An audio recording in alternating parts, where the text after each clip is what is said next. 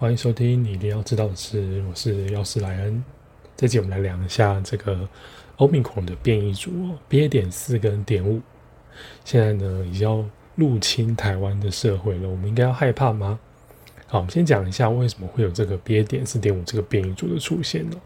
我们知道这个所有的这个生命体啊，它的遗传物质呢都是 DNA 或是 RNA，所以我们在复制的时候呢，遗传的物质也必须要复制。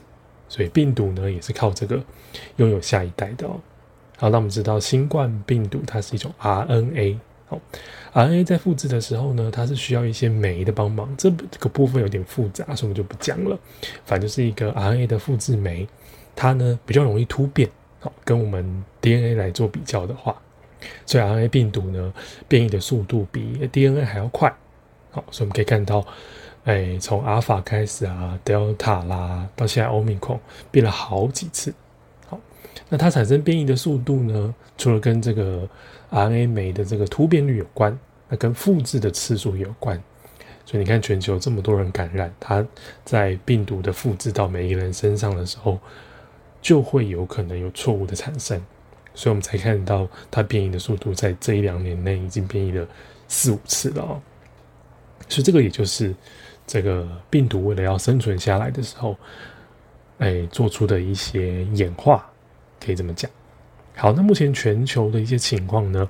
指挥中心说呢，国际上奥密克戎这个变异株呢，分别在今年的一月，哦，就是二零二二年的一月跟二月，第一次在南非发现。好，在发现这两个病毒株呢，均有这个较高的传染力，还有免疫逃脱的特性，所以社区传播的能力呢？让这个四月到五月期间的南非引发了第五波的疫情。那 WHO 在六月八号的资料里面讲说，已经有四十几个国家检出这个 BA. 点四还有 BA. 点五了。那受到这两个变异株的国家呢，也一直在增加。那不知道台湾会不会在这一波受到非常大的影响哦？好，所以其实，哎，资料来看，BA. 点五呢，比那个 BA. 点四有更强的传播力。包括比如像英国、法国的疫情都回温了，那葡萄牙也是。好，那比如说，哎，纽西兰啊、澳洲啦、新加坡啊、韩国、日本都已经有这个社区感染的，包括哎最近这几周，哎这一两周的这个香港也有境外一路的个案，甚至还有社区的活动，所以香港呢也可能难逃这个 BA. 点四、BA. 点五的这个风险。所以我想，台湾应该很难逃脱这样子变异株的感染了。好，那如果我之前有确诊过了，那会二次感染吗？好，那指挥中心的罗毅军就说了，重复感染的可能性呢？哎，还要看看这个社区内这个流行变异株是怎么样子。如果我们的社区的流行的变异株呢有转换了，比如说从 BA. 点一、BA. 点二转成四。或五的话，那这样我们这个民众重复感染机会就会大增，所以代表你之前感染过，可能后续呢还是会重复感染。然后已经有，哎，根据资料是一千多位的人哦，重复感染了这个 COVID-19。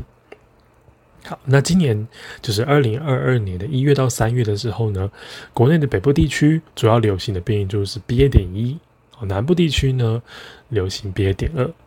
那到四五月之后呢，整体的来看，这个流行的亚型已经变成了点二点三。根据资料来看哦，这个点四点五跟前面的变异株呢，传播力增加了这个百分之三十。好，不管是在美国或是英国的这些数据，而且 BA 点五呢，又比 BA 点四再高一点点。所以你确诊过了，可能还是会再二次确诊哦。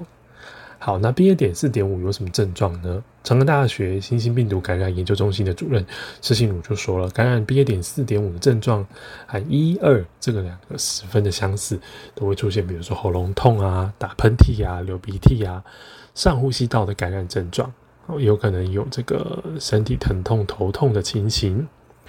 所以，哎，面对新一波的流行，我们现在，哎，六月中哦。已经靠近要六月下旬了，我们的这个感染数有在下降，都已经可以到，比如说五万、四万哦，那还是要大家要特别多多注意，不要因为你有这个无敌星星的，其实没有无敌星星哦，还是会做重复的感染，那还要再辛苦大家一阵子，所以大家还是要持续的防疫，包括间隔距离，好，包括戴口罩，包括勤洗手跟这个消毒，哦，大家还是要做的非常的完善，才不会受到二次感染。我们就下期见喽，我是莱恩，拜拜。